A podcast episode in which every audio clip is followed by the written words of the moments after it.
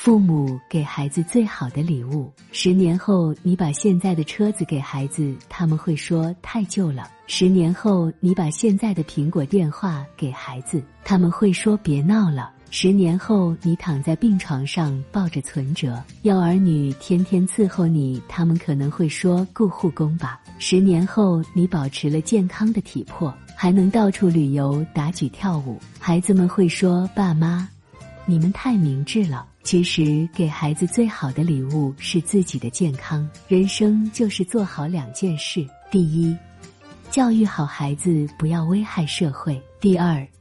照顾好自己，不要拖累孩子。